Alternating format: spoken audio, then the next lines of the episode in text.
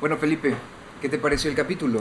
Pues muy emocionante. Yo cada vez que tocamos temas de Halloween y hechicería y todo eso, pues yo hasta hablo de más y, me emociona bastante. Así es que para mí eso ha sido como un regalo. Navidad adelantada. ok, bueno, para que nos está escuchando, este capítulo vamos a contar algunos cuentos de terror. Vamos a hablar sobre la escena de terror en literatura en El Salvador. También vamos a hablar un poco de literatura y algunos espacios que están empezando a ocupar nuestros compañeros, nuestros compatriotas centroamericanos en El Salvador. Hay que apoyar lo propio, hay que apoyar lo nuestro. Comenzamos. Bienvenidos al sexto capítulo de Proyecto Chachalaca. En esta ocasión vamos a hacer el capítulo de terror en Cuscatlán. Nos acompaña Felipe A. García. ¿Qué tal, Felipe? ¿Cómo estás? Por aquí muy bien, ¿y tú? Pues por acá, mira, este, solo. Rafael se encuentra nuevamente indispuesto, tiene otras, otras responsabilidades, como les comentaba en los capítulos anteriores. Pero bueno, este, vamos a ver, nos encontramos en las vísperas de Halloween. ¿Te gusta esta época? Me encanta esta época. ¿Por qué? Pues no sé, siempre he tenido como mucho... De por sí yo tengo un pensamiento un, tanto mágico, voy a decirlo. Entonces cuando hablamos de, de fantasmas, de demonios, no sé, siempre ha tenido como mucha curiosidad de mi parte. Yo desde niño era de los que cuando mi familia contaba alguna anécdota paranormal, por ejemplo, que a alguien se le pareció algo, pues yo siempre prestaba atención o me encantaba ver las películas, aunque me moría de miedo, porque me moría de miedo con las películas, pero me encantaba verlas, me gustaba esa sensación de, de, de, suspenso que da la, la, película. Claro, claro. La verdad es que a mí me gustaba también escuchar historias de terror, nunca me pasó nada de, terror. Ni a mí me ha pasado, o sea, yo que ahorita quisiera que me pase algo, pero... no, una vez me dijeron eh, que en cierto centro comercial este, ocurrían ciertas cosas porque había, eh, durante su construcción murió gente, por eso no digo el nombre de dónde, entonces yo dije, bueno, voy a pasar por la noche ahí después de una película, nunca me ha pasado no es la historia del caballo blanco que aparecía, ¿no? No, no. Eh, a mí, según me habían comentado en este centro comercial, cuando se estaba construyendo, eh, personas que estaban trabajando en el, parqueo se cayeron, se golpearon, eh, perdieron la vida, entonces este, decían que asustaban ahí. Ah, Yo después del cine a veces paso ahí como a dar la vuelta a ver si alguien me asusta, pero nada. claro, me daría risa porque creo que si alguien me asustara no voy a reaccionar tan tranquilo, sino que creo que sí, eh, sí se me subiría la presión y todo. sin lugar a dudas. Ahora, ¿cómo comienza este gusto? ¿En qué momento dijiste, hey, me gusta esto del terror? Asustaste a alguien y de pronto... ¿Cómo, no. fue? Bueno, la verdad que cuando yo estaba eh, pequeño, eh, generalmente me quedaba con mi mamá y con mi hermana en, la casa, mientras mi papá se iba, digamos, a Guatemala a trabajar. Entonces no lo veíamos durante la semana hasta el fin de semana. entonces los días viernes con mi mamá y mi hermana teníamos la tradición de ver alguna película, de comprar alguna chuchería y todo. Generalmente eran películas de miedo las que nos gustaba ver. Y de pronto a veces mi mamá se acordaba de, de ah, mira, eh, a el tío de, de, mi mamá le pasó esto, a tu abuela le pasó esto. Entonces empezaban a contar esas historias que a mí siempre me generaban cierta curiosidad. Después, eh, repito, tenía como 6, 7 años, después yo no podía ni dormir, pero me encantaba quedarme ahí escuchando esas historias. Ahora, Felipe, vinculando esto con lo que actualmente haces, que es escribir sobre, bueno, diversas cosas y entre esto, terror, este, ¿Cómo comienza este, este libro que tú acabas de, publicar? ¿Es así? Precisamente con una anécdota similar a esta. Resulta que, bueno, eh, en una de esas noches, cuando yo tenía como 6, 7 años, que me quedaba con mi mamá y con mi hermana, contaron la historia sobre una familia caudalada en Santa Tecla, de la que supuestamente un tío de mi abuela trabajó con ellos.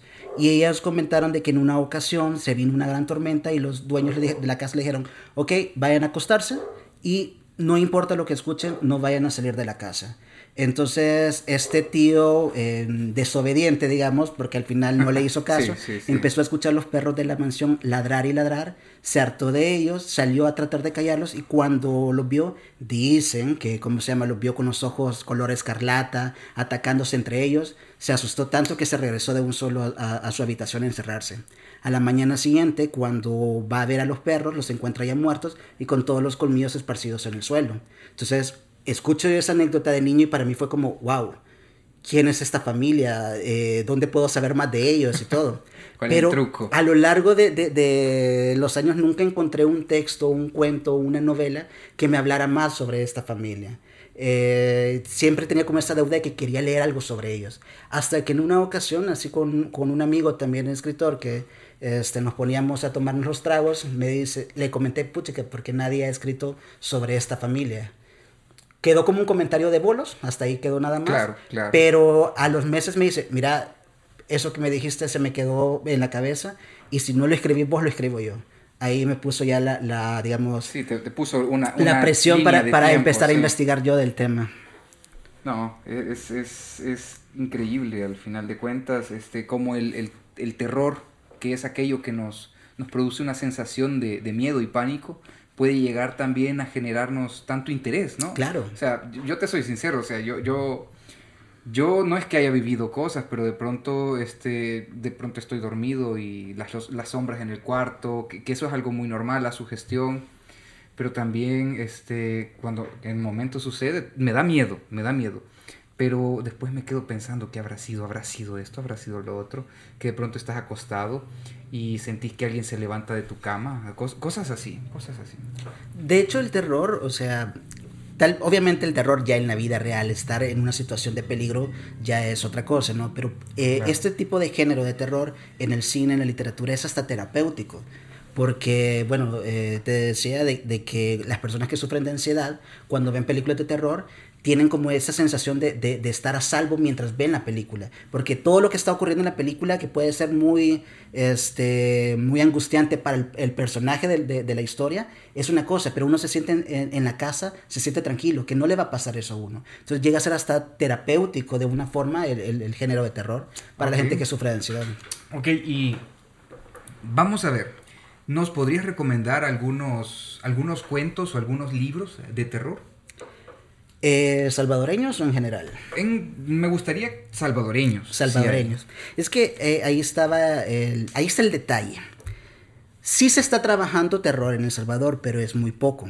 O por lo menos, tal vez es muy abusivo de mi parte decir que se ha trabajado muy poco terror en El Salvador, porque también tenemos el tema de las editoriales en el país, que no es fácil publicar. Hay autores que tal vez están trabajando el terror, pero no han logrado publicar, o algunos que han logrado publicar, pero la obra o no se ha logrado dar a conocer, no se ha logrado promover, o después de cierto número de publicaciones se dejó de, de, reimprimir. Entonces tenemos como ciertos vacíos de quienes están trabajando el terror. Hay autores, yo creo que en El Salvador hay una gran tradición por la fantasía, que la fantasía no está del todo alejada del terror. De hecho, eh, la fantasía etimológicamente hablando viene de la palabra fantasma, que en griego es imagen aparecida.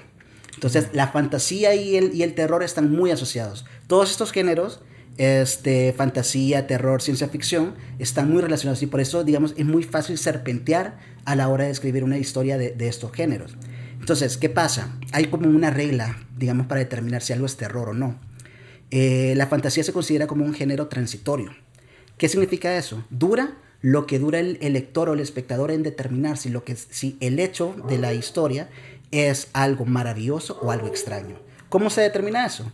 Si el fenómeno contado de la historia se puede resolver con las leyes de nuestra naturaleza, es algo extraño. Si no se hace, es algo fantasioso. Si ya necesitamos otro tipo de leyes, ya estamos hablando de fantasía.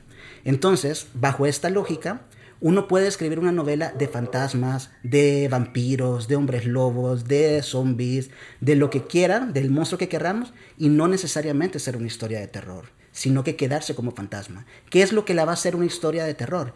El impacto psicológico que vaya a tener o el contexto de la historia y el impacto psicológico que vaya a tener tanto con el, el personaje de la historia como con los mismos lectores. Esa es la diferencia. Okay. Felipe, una consulta. Eh, está, el, ya, ya, tú dijiste el, el, el eh, este tema del, del terror, pero el horror. Hemos escuchado que el horror es diferente uh -huh. y también está el género de gore. ¿Nos podrías dar un poquito de diferencia? Y si hay otros géneros relacionados, ¿cómo, cómo los definirías claro. tú? Bueno, eh, comenzando con, es, con, este punto de partida de la fantasía, entre identificar lo que, es, lo que es maravilloso y lo que es extraño, cuando nos metemos en lo extraño ya nos estamos metiendo más en los derivados del terror. En efecto, está el terror, está el horror, y ya, digamos, recientemente Stephen King en un ensayo, eh, Danza Macabra, habla de lo grotesco que ahí podemos incluir lo, lo gore. Eh, no es lo mismo sentir miedo a sentir angustia.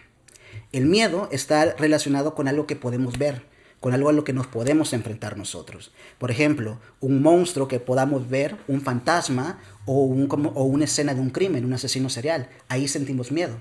La angustia es algo más como eh, algo que no podemos ver, algo que no conocemos. Entonces, solo para poder entenderlo a mi manera, entonces, terror es cuando ya llega la, la, la cuenta y, y, y, y, terror sería, ¿cómo se, perdón, perdón, horror sería cuando todavía no lo he podido ver. Entonces, cuando no ha venido la cuenta de, de, de, algo así sería. Perdón que me haga aquí el, el, el, el comercial. Yo también hago stand-up comedy ah, y, en, okay. y, en, efecto tengo un chiste sobre la diferencia entre terror, horror y lo grotesco. Ah, adelante, adelante. Y el chiste más o menos dice que, bueno, este, hay una diferencia clara entre ellos.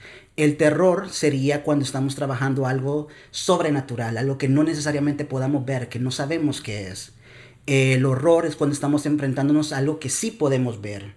Mientras que lo, lo, grotesco ya tiene que ver con una sensación. Por lo tanto, el, el, terror es como enfrentarnos a un fantasma y no poderlo ver. El terror a un asesino serial. Perdón, el horror a un asesino serial. Y lo grotesco como cuando le vemos las manos al señor de las minutas. Algo por el estilo. sí, sí, sí, sí. O sea, es cierto, después de tocar las monedas. Cosas que pasan. Ok. Entonces esa sería como la, la, la definición. ¿Hay otro subgénero? ¿Algún otro subgénero que pudiéramos buscar? Por lo general se trabaja con estos tres eh, géneros, terror, horror y lo grotesco. Sin embargo, como te repito, es un género que va bastante serpenteando. Entonces, es muy común que en una película comience dentro del género terror y termine como horror, o viceversa, o que incluso se metan elementos de fantasía o elementos de ciencia ficción. Son géneros tan, tan, este fraternales entre sí que digamos es muy común que se puedan mezclar entre ellos. Ya, y el suspenso sería como el espacio intermedio entre los momentos cúspides. Lo que pasa es que ahí hay otra cosa, hay una diferencia entre suspenso e intriga. La intriga tiene que ver con, con, cosas del pasado, es decir, hay un asesinato, por dar, por dar un ejemplo, ¿Y cuál es hay un asesinato, entonces, ¿cuál fue la razón del asesinato? Investigar qué pasó antes del asesinato. Mientras que el suspenso tiene que ver con el presente, con las cosas que no han ocurrido. Si en este momento eh, escucháramos un golpe en la puerta y entrara alguien, ya estamos en suspenso porque no sabemos qué es lo que nos va a pasar en este momento. Mientras que eh, la intriga viene de una cuestión del pasado. Que... pasado, interesante. Ok, ok. Ok, vamos a ver. Haciendo un pequeño cambio de tema, recomiéndanos un par de cuentos.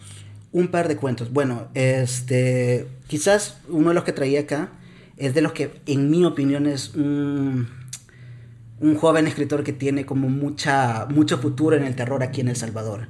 Y es eh, Benjamín Silva con un libro que se llama Fuego Oscuro. Este libro ganó los Juegos Florales en el año, ya te digo, año 2016. Y bueno, para los que son eh, amantes de Lovecraft, yo, creo que eh, un libro como este, los cuentos de, de, de Benjamín, les van a parecer muy, atract muy atractivos porque juegan no solamente con, un, con algo muy terrenal, sino que, bueno, el cuento principal de este libro es viajes astrales y ya tiene que ver con otro tipo de dimensiones más allá que, que la que estamos viviendo. Entonces, para mí es uno de los autores que tiene como mucho futuro en el terror nacional. Aparte tiene otro cuento, este lo pueden encontrar eh, tanto en el libro Lados B, que es una antología de narrativa salvadoreña. El cuento se llama Anahualia este, y también lo pueden encontrar en internet en una revista llamada Café Irlandés, que me imagino ya se hablará después. Sí, sí, sí, por supuesto. Ok. ¿Y tus cuentos favoritos, indistintamente si son centroamericanos o extranjeros, cuáles serían? Bueno, uno de los cuentos de terror que más, y quizá fue uno de mis detonantes como escritor, es uno que se llama Berenice de, de Edgar Allan Poe. Eh, yo tengo esta creencia de los sueños, ¿no? De que cuando alguien sueña que se le cae un diente o algo, representa, ajá, que, que, representa que alguien va a morir. Eh, yo le tengo mucho miedo, mucho miedo de esos sueños. Y por lo tanto el tema de los dientes a mí siempre me incomoda. Yo cuando estoy viendo, por ejemplo, imágenes de alguien que le están haciendo una limpieza de dientes o que se le cae un diente, a mí en lo personal me incomoda mucho. Y ese cuento en específico trata de un, de un hombre que se enamora, creo que de la prima, eh, recordemos Sí, la, la época, ¿no? eso. sí, recordemos ahí. Entonces, eh, cuando la prima muere, él estaba tan obsesionado con ella que toma la decisión de desenterrarla solo por extraerle los dientes y conservarlos. Y esa es una imagen que a mí se quedó grabada. Eso sería algo grotesco, ¿verdad? Sí, va, siempre va algo por algo grotesco. más- ajá. Muy interesante. Y, y a la, y a la vez vemos la obsesión del personaje, porque era un personaje enfermizo, un personaje muy antisocial que de pronto el amor de su vida se le muere y para no perderla está buscando una forma de, de retenerla, aunque sea con la A través de los dentadura. dientes. sí. Qué, qué retorcido. Es un, es un muy buen cuento, pero sí es muy retorcido. ¿Qué otro, ¿Qué otro cuento recomendarías? Más modernos para, digamos, eh, ir por, otros, por otras épocas, estaría un poco indeciso entre alguno de Mariana Enríquez y alguno de... Se me ha ido el nombre de ese escritor argentino, pero...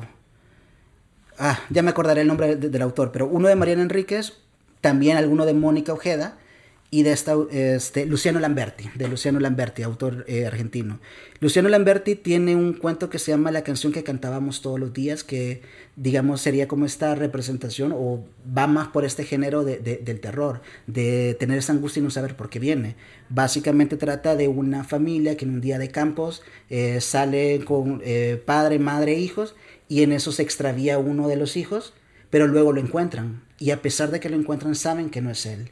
Ve, tiene su cuerpo, se, se comporta igual, pero todos están convencidos de que no es el, el- el- el hijo desaparecido.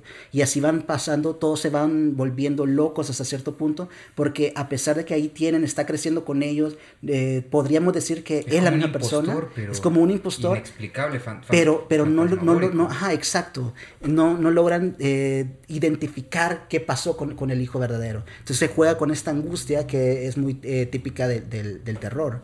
Luego podría hablar de, este, bueno, Mariana Enríquez decía, ella tiene, bueno, tiene dos libros de cuentos maravillosos recomendados. Uno es Las cosas que perdimos en el fuego y la otra Los peligros de fumar en la cama.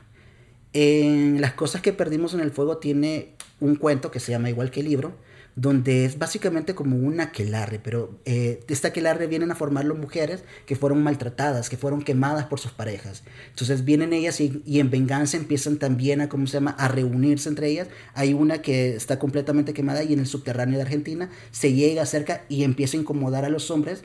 Ya aquí jugamos un poco con lo grotesco porque eh, al verlas quemadas obviamente se impresionan y ya les genera como esa, esa angustia ¿no? que, que, que están buscando. Es muy buen cuento también y juega con esta idea de, de un aquelarre, de brujas y todo, pero digamos en tiempos modernos. Ok, ok, perfecto. Felipe, me, me ha gustado.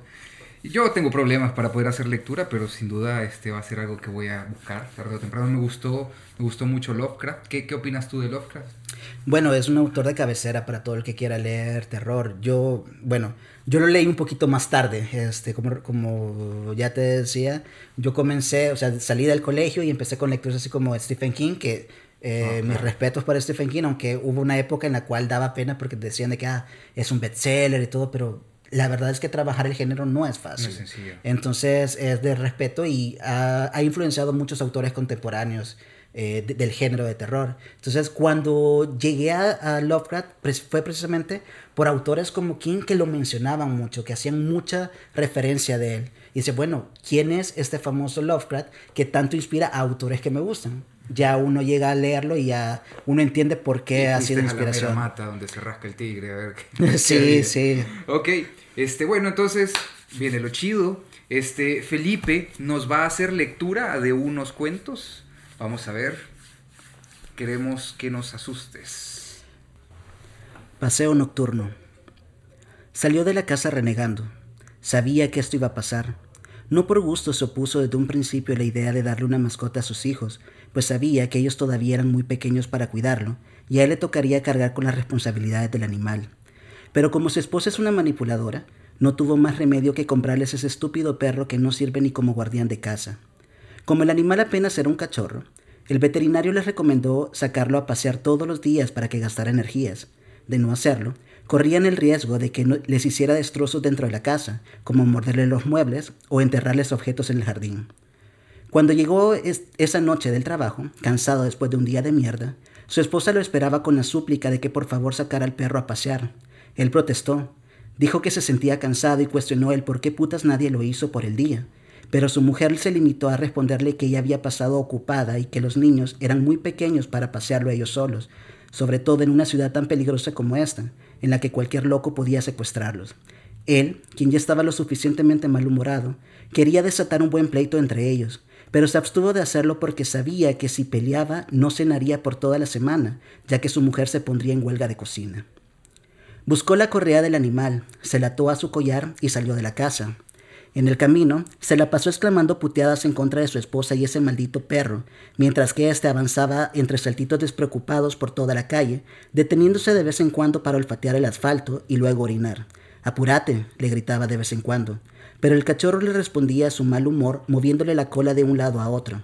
Si te llego a volver a sacar, no respondo, le dijo al animal. Te voy a soltar y regresaré a casa diciendo que te me escapaste y te perdiste, amenazó. Pero de pronto se sintió mal con aquella idea.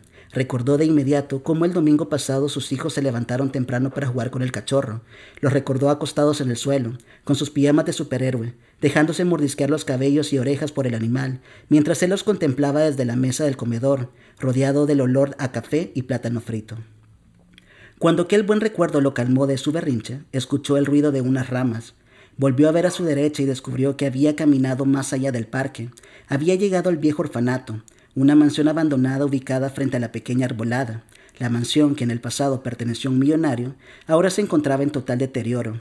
Ya no había ni muros ni rejas que lo separaran de la calle, por lo que cualquiera podía allanar aquella propiedad donada a la ciudad por aquel hombre de antaño. Se decía que en aquella casa asustaban, que por las noches se veía a su primer dueño paseando a sus perros entre los árboles. Ya voy a contratar al fantasmita ese para que te pase a vos, bromeó escéptico mientras calaba de la correa del animal para retornar a su hogar. Pero el cachorro puso resistencia. A pesar de los forcejeos de su amo, el animal se quedó quieto, mirando entre todos aquellos árboles que retenían sombras en su interior. ¿Qué te pasa? Lo reprendió, pero el perro siguió sin hacerle caso. En su lugar, comenzó a gruñirle esas sombras. Ahora te la llevas de guardián. Trató de hacer un chiste que no le salió natural. Fue, más bien, una respuesta nerviosa el miedo que sin ninguna razón comenzó a sentir cuando notó que su mascota no estaba jugando. Vámonos, le ordenó. Pero en respuesta a su mandato, el animal comenzó a ladrar. Supo que algo no estaba bien cuando notó cómo el lomo del cachorro, el cual no recordaba haber visto enojado nunca, se crispó. Entonces advirtió que era el momento de huir. Pero cuando emprendió, la huida, la correa se le deslizó de las manos y dejó a su mascota en libertad. El perro comenzó a correr en dirección de los árboles. Cuando su dueño se volteó a verlo, pudo contemplar entre aquellas sombras cómo dos ojos de color escarlata brillaron medio metro arriba del suelo. Comenzó a llamar al cachorro desde lejos, esperanzado de que lo obedeciera y regresara a su lado, pero todavía no habían tenido una oportunidad de entrenarlo y aunque lo hubieran hecho, aquel perro estaba tan alterado que no habría obedecido. Entonces él, en un acto de valentía, corrió tras la, mascota de la familia. Lo hizo más por sus hijos que por el propio animal, pero el perro ya le llevaba mucha distancia de ventaja. Sin que él consiguiera aproximársele, el cachorro se adentró a las sombras. Los ladridos del cachorro cesaron de inmediato. Fueron reemplazados por un desgarrador alarido que heló la sangre de su dueño, y aunque éste no podía ver con claridad lo que estaba pasando dentro de aquella oscuridad, notó cómo esos ojos escarlata comenzaron a agitarse de un lado a otro, acompañados de un gruñido rabioso que le permitieron imaginarse cómo aquella fiera estrangulaba a su mascota dentro del hocico. Su sentido común le habría dicho que aquel era el momento de echarse a correr y dejar al pobre animal morir, pero lo que menos tenía en ese instante era sentido común. El miedo se había apropiado de su conciencia. Lo único que pudo pensar en aquella fracción de segundo fue en la vergüenza de regresar a casa con las manos vacías y la lamentable respuesta que le daría a sus hijos cuando éstos le preguntaran por el cachorro. Pudo más su instinto paterno que la razón. Tomó aire y se adentró en aquella oscuridad en un intento por rescatar a la mascota de la familia.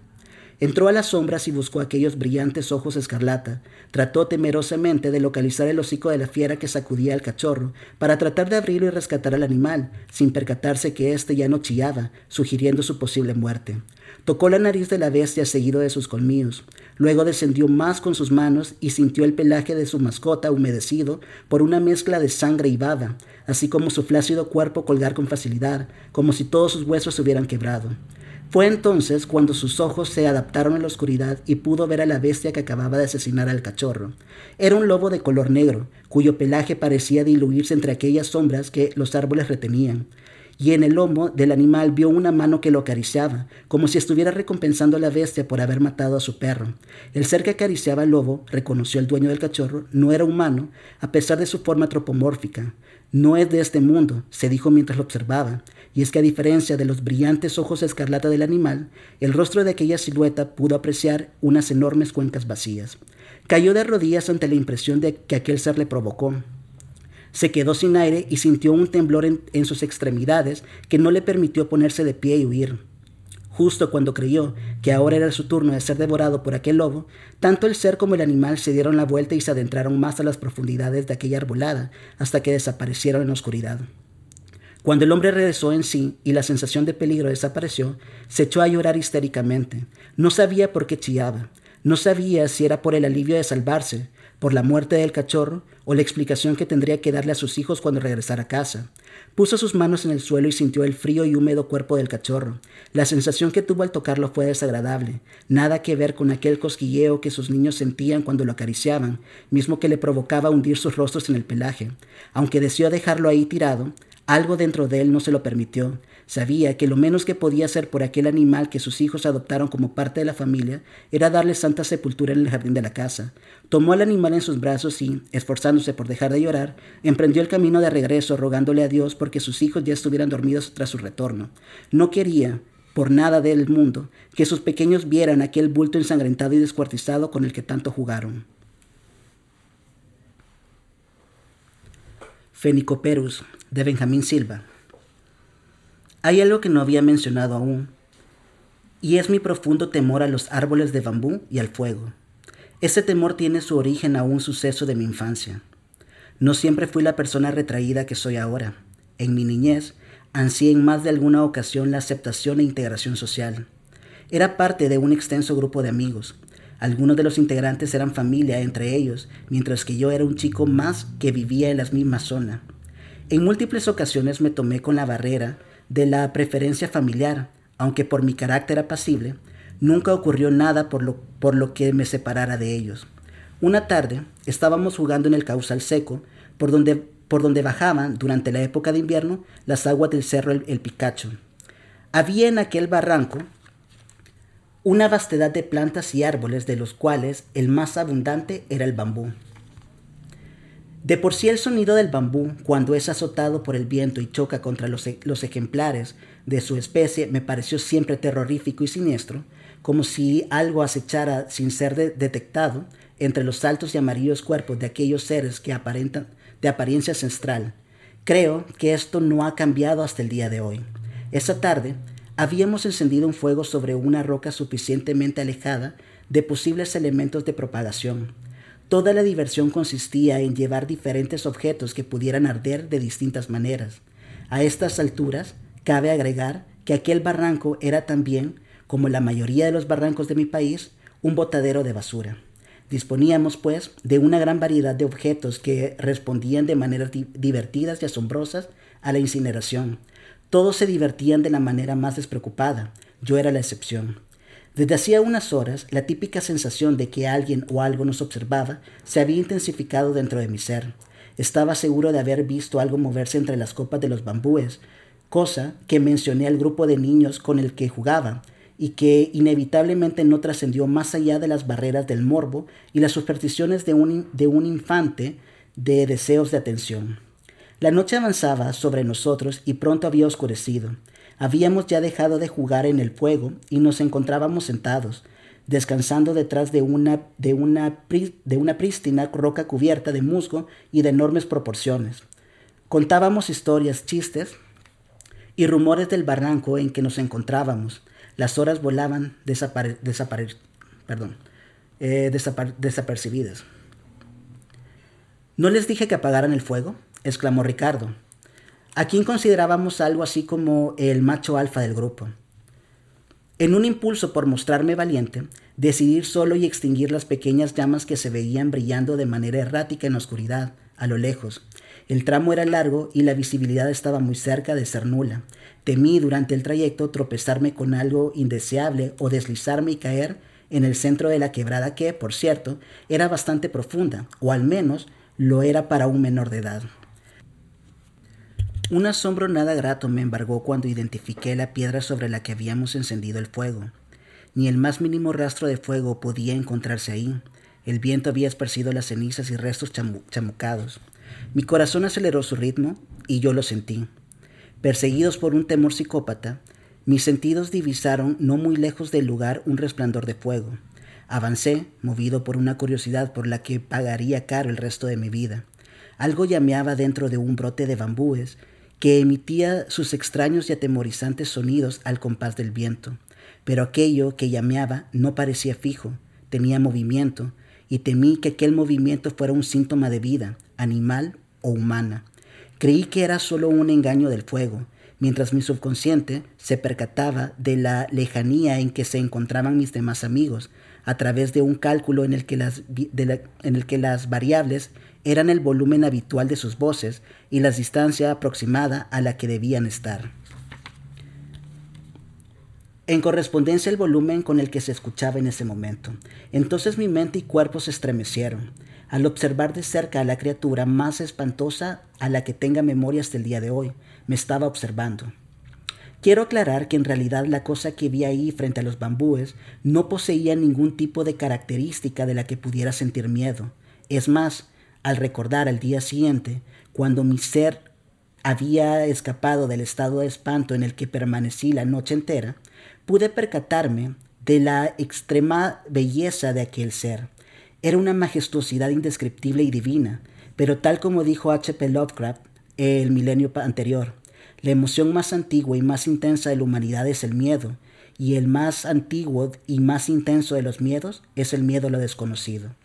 Se trataba de aquello de un ave de gran tamaño, era un ave de fuego, parecía estar formada de las partes más bellas de cada una de las aves conocidas por el hombre, sellada con el fulgor que evocaba el fuego en un estado más puro. El animal parecía estar herido, porque se arrastraba lenta y toscamente entre la maleza. Su fuego era celestial, y lo explico así porque nunca antes había visto un resplandor similar al de aquel ser, sino solamente en los astros y fotografías del universo. Me observó durante los segundos más largos de mi vida y se alejó de mí con saltos largos y de poca altura en dirección a otro brote de bambú mayormente tupido. En aquel momento, la facultad de, dirigir mis, mis sentidos se me fue de vuelta. Lo primero que escuché fueron los susurros empapados de temor de mis amigos. Ellos, según las versiones que escuché de sus bocas, posterior a lo sucedido, solo habían logrado ver una masa de fuego que trepaba por los troncos de bambú y que se diluía en el cielo nocturno hasta desaparecer por completo, sin dejar la menor huella de existencia. Lo último que recuerdo es el fuego intensificándose durante un lapso de tiempo menor a un segundo, y luego, al extraño ser elevarse a mucha velocidad, en la misma dirección en que, creí, en que crecían los bambúes, hacia el cielo infinito, como propulsada por una fuerza impalpable y siniestra. Seis años después de lo sucedido, trabajé en la Biblioteca Nacional del Salvador, en el área de limpieza, y en una donación de libros venía incluida una sola copia de una compilación de criaturas mitológicas cuyo autor era anónimo. Tal libro nunca conoció las estanterías de la biblioteca. Ese libro fue una de las únicas cosas que he robado, de las que tengo memoria. Y no solo eso, lo robé sin arrepentimientos de ninguna índole. Fue en el libro donde descubrí que aquel ser con el que me topé existía desde tiempos e-, edétnicos. Los griegos lo llamaron Fenicoperus, que significa alas rojas. Los chinos lo conocen como Feng Huang, los japoneses como Hoho, los egipcios como Venu, los hindúes le llamaron Garuda y los mayas, aztecas y toltecas lo nombraron Quetzal. Actualmente, su nombre es famoso por todo el mundo, aunque muy pocos en la historia han afirmado haber visto aquel singular ser. La gente habla de él como hablaría de cualquier otro ser fantasioso y más cultural que verdadero. Lo llaman el ave fénix. Y comienzas. A continuación leeré el prólogo de mi más reciente publicación, El infierno heredado, eh, finalista el Premio Hugo Lindo de Novela 2021. Prólogo. Ciudad de Santa Tecla, El Salvador, 1905. Al terminar su oración, Sophie trató de irse a casa. Empezaba a lloviznar y, como recién se recuperaba de una gripe, no tuvo más remedio que quedarse en la iglesia a esperar que la lluvia pasara. Faltaba poco para que oscureciera. Temía que se le hiciera tarde y no quería regresar a casa muy noche. Ya sus papás le habían advertido de lo peligrosa que estaba la ciudad.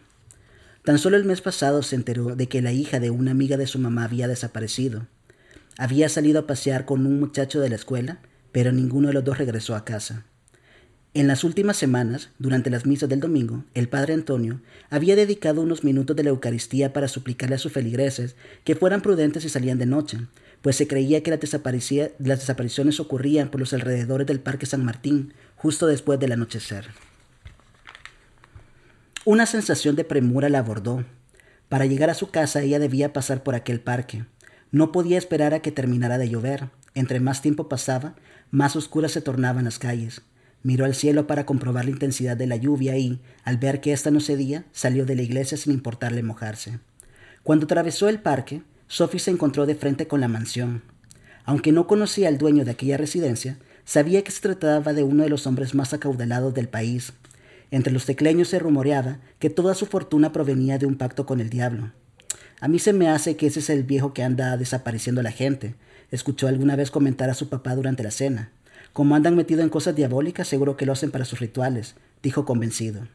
Sofía apresuró el paso para dejar atrás aquella mansión lo más pronto posible, pero mientras lo hacía, un rayo cayó y su detonación alborotó a los perros de esa casa y aunque no podía verlos, sus ladridos eran tan intensos que por un segundo se sintió perseguida por ellos y empezó a correr. A tan solo unos metros frente a ella apareció la silueta de un hombre que caminaba en dirección contraria. La niña se preguntó si se trataba del dueño de esa casa y, aunque no había forma de averiguarlo, temió que todo lo que se contaba sobre él fuera verdad y éste quisiera hacerle daño. Decidida a no tomar riesgos, se dio la vuelta y cambió su ruta para no tener que cruzarse con aquel hombre, pero al hacerlo, su tobillo se dobló y ella tropezó. Escuchó unos pasos aproximársele con prisa. Intentó levantarse, pero no pudo hacerlo. ¿Estás bien? Oyó la voz del hombre a su lado. Me duele, respondió Sophie al mismo tiempo que se sobaba el tobillo. El dolor era tan punzante que cerró los ojos por un segundo. No se percató del momento en el que su acompañante había extendido un paraguas sobre ella. ¿Te puedes parar? La chica hizo una mueca de dolor y negó con la cabeza. ¿Por dónde vivís? le preguntó él, mientras intentaba sobarle el tobillo. Sophie le explicó que su casa quedaba dos calles después del parque. Él, al igual que ella tan solo unos minutos atrás, miró al cielo para comprobar la intensidad de la lluvia. Así no vas a poder caminar. Vení, yo te llevo, se ofreció mientras la ayudaba a ponerse de pie. La niña miró hacia la mansión y se negó. Todavía, a pesar de la tormenta, podía escuchar los ladridos de aquellos perros que tanto la aterraban. El hombre se percató de que ella se resistía a su ayuda. No te puedo dejar aquí tirada, insistió. Me matan tus papás si lo hago. Tras decir aquello, la niña trató de reconocer al hombre, pero su rostro no le resultó familiar. Vamos, vení, le dijo mientras la ayudaba a apoyarse en él, luego de rodearle la cintura con la mano. No tuvo más remedio que dejarse ayudar. Cada vez que apoyaba su pie al suelo, sentía un desgarre. Por más que buscó con la mirada, no vio a nadie paseando por los alrededores del parque. Si algo le ocurría, temió Nadie podría testificar, en caso de ser necesario, que la última vez que la habían visto había sido con ese, en compañía de aquel desconocido. Volvió a escuchar en su cabeza la voz de sus papás advirtiéndole todas esas historias sobre pactos con el diablo. Después de un breve silencio, Sophie se dejó acompañar por el hombre. Lo último que ella percibió antes de desaparecer fue que los perros estaban aullando. Ok, Felipe, Muchas gracias, estuvo muy, muy interesante cómo es esto de la literatura, ¿verdad? Al final de cuentas es una expresión del alma y de cómo nosotros como seres humanos percibimos las cosas que suceden. Entonces, antes de dar paso a los siguientes temas, ¿qué, quisieras decirnos sobre el terror para finalizar el, punto? Bueno, quizás aclarar, eh, tal vez no lo dejé muy claro al principio, pero sí se está escribiendo terror en El Salvador. Pero de nuevo el problema es que es difícil eh, conocer las obras que se están escribiendo por todos los temas editoriales. Eh, yo creo que El Salvador tiene una tradición muy de la literatura fantástica, por lo cual eh, podemos encontrar muchos autores que han trabajado literatura fantástica con elementos del terror. Por dar un ejemplo, este, uno de mis libros favoritos de, de cuentos del Salvador es este de Jacinta Escudos, que se llama El Diablo sabe mi nombre. Son cuentos que la misma autora los describe como cuentos fantásticos, oníricos, que vienen de los sueños, pero aún así dentro de varios de esos cuentos uno puede encontrar elementos del terror. Tiene, por, e, bueno, El Diablo sabe mi nombre, el cuento que le da el nombre al libro, tenemos precisamente una mujer que se le aparece el demonio que, durante las noches y digamos que tienen una relación amorosa, por decirlo de algún modo. Tenemos también cuentos como Muerto al lado mío, donde un hombre en la playa se encuentra con su propio cadáver en, en, el camino, que esto es como un, un digamos, un recurso muy común en el terror con, con se le conoce como el doppelganger, doppelganger, sí, en francés, perdón, mi francés, que es este, este, digamos, doble, este, maligno que hay. No es que sea terror, en este caso no es un terror, de nuevo digo, tiene que ver mucho para que sea terror, que, cuál es el, digamos, la, la, parte psicológica que genera o el contexto en el que está. En un momento comienza como, con elementos de terror cuando encuentra el, el, cadáver, pero ya después el personaje adquiere una, digamos, una postura más de reflexión con, con, el cuerpo que ha encontrado. Entonces ahí ya entramos a un, a un digamos, un género más, eh, más fantástico. Por mencionar otros que encontré en, en, la, en la librería de mi casa, hice mi tarea de buscar algunos libros para ahora. Este, encontré uno de Carmen González Huguet que se llama el rostro en el espejo, que también para mí es una novela más de fantasía. Porque es una casa donde habitan eh, espíritus, pero el personaje digamos que nunca llega a sentir miedo de esos espíritus, al contrario, llega a, convivir con ellos. Ellos están bajo toda una maldición que viene del tiempo de, la, de la conquista, pero no hay un momento en el que el personaje se sienta con angustia, con miedo, se sienta atacado. Al contrario, solamente busca ayudar a esos espíritus. Por lo tanto, digamos que se queda más en un género de fantasía. O quizás otro que leí hace bastante, que no tengo tan fresco, pero era este ganador de Juegos Florales, que es Historia de un Florero, de Jorge Galán. Jorge Galán es un autor que últimamente cuando ha trabajado narrativa ha trabajado eh, bastante fantasía. Este no es la excepción, de hecho, al final, si mi memoria no me falla, termina más como en ciencia ficción, pero siempre tiene como elementos de fantasma, de apariciones y todo eso. Entonces, eh, tenemos una tradición mucho de la literatura fantástica, pero eso no quiere decir que dentro de esta literatura fantástica no podamos ver elementos de terror. Ahora bien, solo para terminar la idea, hay autores nuevos que están surgiendo. Yo tuve la oportunidad de estar en dos ocasiones en un taller de terror con Jacinta Escudos y es increíble ver la cantidad de, jóvenes escritores que están queriendo escribir narrativa de terror. Benjamín es un caso de, de, estos jóvenes, está también el caso de Alumora, este, por mencionar algunos nombres, ¿no? Eh, ahorita se me ha ido otro nombre que iba a mencionar, pero sí hay gente interesada en escribir terror. Lo que pasa es que todavía no tienen una obra, pero no dudo que dentro de un futuro veamos que estén publicando algo de este género. Interesante, interesante. Es que como te digo, el, terror a todos nos, llama la atención en algún momento. Tal vez de pronto este, buscamos las, las historias de los bestsellers, por así decirlo. Buscamos Lovecraft, buscamos Alan Poe, buscamos a diferentes que ya están renombrados. Los conocemos, películas, de, de todos lados, la cultura popular. Pero buscar lo propio, buscar lo nuestro, porque no es lo mismo un terror este, que te lo puedes imaginar en Texas, por ejemplo, a un terror que pudiera suceder en las calles de San Salvador de los años 1905. De pronto te dice, este, dobla a la izquierda en el Parque San Martín hacia el norte. Entonces ya tú de pronto un día te encuentras por ahí y ves la calle, ves todo, ves el detalle. Y entonces tú pasas a un plano en el que empiezas a sentir que estás ahí y tratas de vincular. Incluso cuando lo estás leyendo te imaginas las calles. Es decir, yo conozco por ahí. Claro, y hay un punto muy importante. El miedo va evolucionando también según la época. Este, y la sociedad, claro. Yo creo que algunos autores que han querido trabajar terror aquí en el país no pueden dejar de lado eh, la la historia que tenemos con la guerra. Quieras o no, quien ha vivido la guerra sabe de que no son momentos, digamos, de, de, paz, obviamente. Hay momentos de mucha angustia, eh, se pierde alguien, no, no se sabe si lo han matado o no. Eso genera mucha ansiedad, mucha angustia que obviamente puede funcionar como materia para trabajar el, el, terror también. O incluso eh, otro tipo de miedos. Eh, uno de los cuentos, quizás que no es tan popular de Mariana Enríquez, de esta escritora argentina que comentaba, es uno que se llama El Cochecito y me llama mucho la atención porque uno diría como, wow, la verdad no, no me da tanto miedo, pero cuando me explicaron cuál es el contexto que viene con, con eh, Argentina, ya dije, ok, tiene sentido. Recordemos que en Argentina y por el 2001 hubo un problema económico que estuvo el famoso corralito, donde no les podían ni dejar sacar dinero ni nada, y mucha gente perdió negocios, quedó en la calle, eh, quedaron muchas personas sin hogar y todo. Entonces, en ese cuento se ve un, digamos, una colonia de clase media, digamos, donde aparece un, un vagabundo que se empieza a, a cagar enfrente de, la casa de uno, de uno de los vecinos. Cuando éste lo ve, empieza a golpearlo y todos los vecinos se vienen en contra, excepto una familia, que es la que intentó mediar y dejar al, al, señor en paz. Pero en eso viene el señor y lanza como un tipo, una tipo de maldición donde todos los miembros de esa colonia empiezan a perder sus trabajos, empiezan a perder negocios, se están quedando en deudas, y, y, la maldición se empieza a caer eh, por eso que le hicieron a él, excepto la única familia que lo defendió. Y ya se empiezan a ver un tipo de temas ya de canibalismo y todo, ya muy propio de Mariana Enríquez, pero eh, digamos que okay. tiene que ver mucho con ese miedo que había, que hay en Argentina. Y, no, y, es, y ese es la... el contexto, al final de cuentas, contexto, lo, que, claro. lo que permite a uno interiorizar con el terror.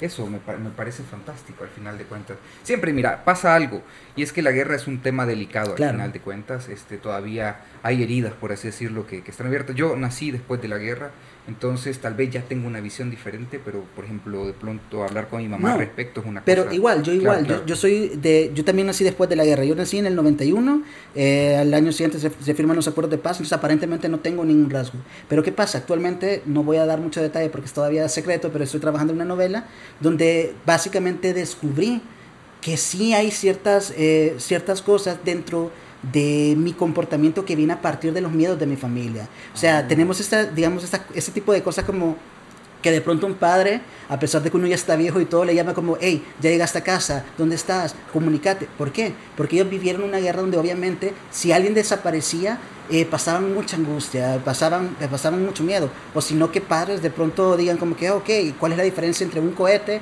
y un, y un disparo? Un o sea, disparo. lo saben identificar en, eh, nuestros padres. Y qué hace, o no, uno no lo haya vivido, eh, nos van heredando ese tipo de conocimiento, ese tipo de miedos hasta cierto punto, ah, sin nosotros saberlo. No, y, y velo, de nuevo, este, habría que decirlo, tal vez irlo hablando, tal vez irlo este, escribiendo, poco a poco nos da una sensibilidad diferente del hecho, ¿verdad? De lo sucedido. Ok, me pareció fantástico, este, Felipe. Me gustaría que nos hablaras un poco acerca del el proyecto que tú estás impulsando, que se llama, este, es la revista digital revista, sí. eh, Café Irlandés, ¿verdad? Así es. ¿En qué consiste? ¿Cómo, ¿Cómo nace este proyecto? Bueno, nació como un proyecto personal, iba a ser un blog, no, no tenía pretensiones de ser una revista. Originalmente yo quería como forzarme a escribir, ya sea ficción o no ficción, pero de pronto se me acercó, voy a decir, un amigo, eh, también con intenciones eh, de, de, escritura, y me dijo, ¿cómo hago para publicar un cuento en, en tu revista? Yo le insistí, no es una revista, es un blog. Pero cuando vi la insistencia de él por querer publicar algo, ya que no encontraba otros espacios donde publicar en ese momento, ahora hay un poco más, han, han, surgido más, pero en ese momento no lo veía, entonces él me insistía porque quería encontrar un lugar donde poder publicar algo. Así como él, otras personas se me acercaron a preguntar, hasta que hubo un momento en el que tomé la decisión de que esta, este blog se convirtiera en una revista, darle el tratamiento más de revista, eh, haciendo artículos de opinión, publicando cuentos, algunas entrevistas, para así, digamos, eh, no, no era fomentar la palabra, era promover la nueva narrativa del Salvador. ¿Por qué? Porque estábamos claros de algo, lo que ya decíamos. Eh, había gente que decía, no, pero es que después de la generación de autores como eh, Horacio Castellanos Moya, Claudia Hernández, José Escudos, hay un gran hueco y ya no se está escribiendo. Pero sí, sí se está escribiendo. Hay muchos autores que están escribiendo. Lo que pasa es que no hay tantas editoriales para publicar su obra o promover su obra. Entonces, eh, Café Irlandés en ese momento iba a ser un espacio para promover la obra de nuevos autores que no tenían esta trayectoria de, de, de autores ya que son parte de nuestros clásicos contemporáneos, por decirlo de algún modo. Ok, interesante todavía se mantiene publicando. ¿verdad? Todavía se mantiene. Ha bajado un poco el ritmo de publicación, debo aceptarlo, después de la, después de la pandemia. Antes me ayudaba más gente con la lectura de, de los textos y todo. Pero bueno, al fin de cuentas es un, un proyecto sin fines de lucro, no, no, no, no me pagan nada por esto. sí, yo, entonces, yo, yo, te entiendo. Sí, entonces al final uno dice como que, bueno, prioridades, hago esto que me va a dejar algo de dinero o, o, o le dedico a esto. Sin embargo, trato de mantener siempre el, ¿cómo se llama? Un, número de publicaciones, voy a decir, no son suficientes ahorita. Eh, esta, este año ha sido quizás de los que más nos he publicado, pero considerable, un número de publicaciones considerable. Tuve la oportunidad este año de, de entrevistar a, a Luis Baez, un escritor nicaragüense maravilloso y nos habló un poco sobre su más reciente publicación que es eh, Historia Nacional del Objeto, que también o sea, habla mucho de la reconstrucción de la memoria, solo que en este caso de Nicaragua. Y con este tipo de, de, entrevistas trato de mantener la, la, la, revista a flote. Ah, interesante. A ver, ¿cómo, cómo, cómo pueden buscar en redes sociales esta, este proyecto? Bueno, eh, la página web la pueden buscar como eh, Revista Café Irlandés, así tal cual. Si en todo caso, si les puede salir una, una revista ya de bares, así, de, de, cómo hacer el cóctel café irlandés, eh, pueden, agregar, pueden agregar el, el, el, Salvador ahí para, para especificar que es la revista del país. En Facebook estamos como Revista Café Irlandés, tal cual. Y en Twitter estamos como Café Irlandés 1. Instagram todavía no tenemos porque sentimos que es material más como... Eh, Instagram es más visual y, en, y aquí queremos promover más la lectura, ¿no? Entonces lo tenemos más... No, no tenemos ahorita Instagram. me gustaría preguntarte, ¿estás reclutando gente ahorita para que te apoyen en el proyecto por si quieres que te contacten?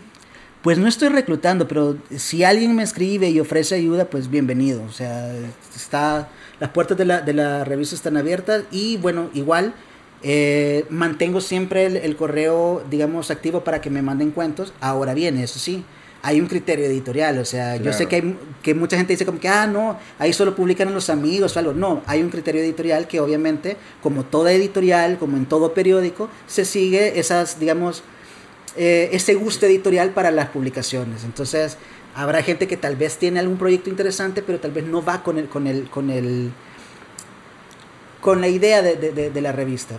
Ahorita no publicamos poesía, por ejemplo. Yo sé que mucha gente que desearía publicar poesía. Ahorita únicamente narrativa. ¿El correo electrónico lo puedes repetir? Es cultura bajo cero arroba gmail.com. Bajo cero, ok, ok, perfecto. Cultura bajo Cultura cero, bajo cero, cero el numerito, arroba gmail.com. Ok, de cualquier manera lo vamos a estar compartiendo en la descripción del capítulo para que lo puedan alcanzar quienes quieran escribir ahí. Les recomiendo darse una vuelta por la página, es excelente, tiene muy buen material. Si quieren leer una tarde, una noche, igual ahí pueden encontrar relatos de terror. Eh, ustedes comenzaron en el 2017, me parece, ¿verdad? Por ahí más o menos. Ok. Perfecto. Bueno, y háblanos un poco acerca de esta editorial que, que, que, que, está apoyando estos escritores emergentes. Pues como decía, el tema de las editoriales aquí en el país es, es muy complicado porque son muy pocas las editoriales que, independientes que están trabajando para tratar de publicar nuevos autores. ¿Cómo se llama esta editorial? Se llama Editorial Los Impisto.